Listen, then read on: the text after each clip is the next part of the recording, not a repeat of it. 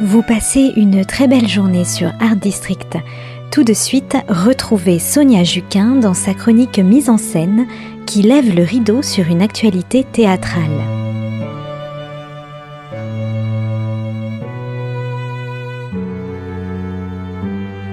Bonjour à tous. Il y a quelques années à Avignon, j'ai fait la connaissance de Camille Broquet et de Marion Pouvreau pour leur pièce On dirait ton père. Depuis, je suis un petit peu leur parcours et leur création, toujours d'une justesse absolue. Après, on m'a parlé de vous et Meta âge, qui d'ailleurs s'installe dès janvier 2022 à la Folie Théâtre chaque jeudi soir à 21h. J'avais très envie de revoir sur scène Marion. C'est Camille qui m'a invité et j'ai accepté d'aller à Levallois-Perret. Et je dois avouer que je n'ai pas regretté. La pièce est une méga pépite en devenir dont je vais vous parler aujourd'hui. Les lumières saccadées des stromboscopes, la fête bat son plein. Lily se déhanche et s'enivre, elle se perd dans des abîmes qu'elle ne maîtrise pas. Pour preuve, lorsque le réveil sonne, le retour à la réalité est quelque peu difficile, pour ne pas dire violent. La vie de la jeune femme, c'est Beyoncé le soir et Guernica le matin. Elle a 35 ans, elle travaille dans la com parce que c'est sympa, elle crée des concepts ou elle les pique parce que la créativité c'est pas vraiment au rendez-vous. Cependant, en cherchant des excuses de retard chaque matin pour cacher à quel point elle est défoncée, elle prend des risques et se retrouve virée. Sans travail et également enceinte de 14 semaines. À un pas de la mort, elle se souvient et retrouve ses deux petites voix, l'émotion et la raison. Des petites voix qui n'ont cessé d'être dans sa tête, silencieuses et patientes, pendant 20 longues années. Grâce à nous, tu t'en es toujours sorti, c'est vrai que les petites voix dans la tête de Lily ont tout vu, tout vécu, tout ressenti avec elle. Elles étaient là au moment où, à 13 ans, Lily a perdu sa maman. Pendant deux ans, l'émotion a retardé l'échéance en jouant la voix de la défunte maman. Et c'est la raison qui a fini par révéler la supercherie. La réalité de Lily, bien différente de celle des autres, vient de basculer à un moment où c'est vital de rêver. Alors, face à ce déni d'évidence, Lily va devoir grandir, les petites voix se taisent et assistent au spectacle. L'heure du changement n'a pas encore sonné. Camille Broquet est époustouflante dans le rôle de Lily. Tour à tour sombre ou lumineuse, triste ou joyeuse, elle passe par différents états. Dans sa combinaison bleu marine, elle tourbillonne dans la réalité de la vie et mène un combat difficile, celui de grandir en manque de repères, avec juste comme guide deux alliés fidèles coincés dans son esprit. La première, c'est la raison, incarnée brillamment par Marion Pouvreau.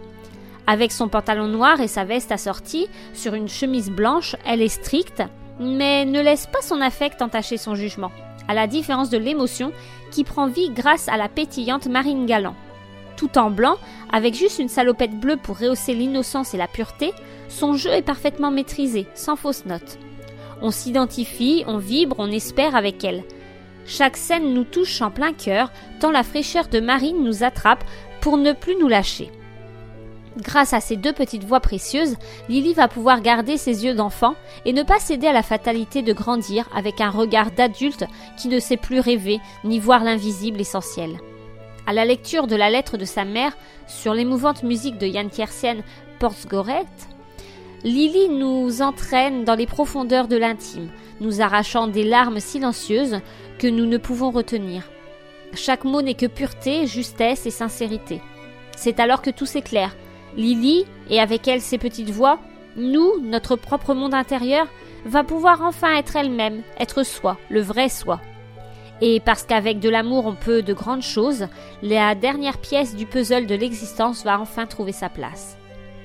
Sur le plateau, tout est parfait. La mise en scène est fluide, dynamique et ingénieuse. Avec juste trois cubes noirs, le rythme est soutenu et les scènes se succèdent avec naturel et sincérité. Les personnages sont attachants et avec eux on glisse en une fraction de seconde dans l'émotion, avec tendresse et douceur, mais on ne tombe jamais dans le pathos.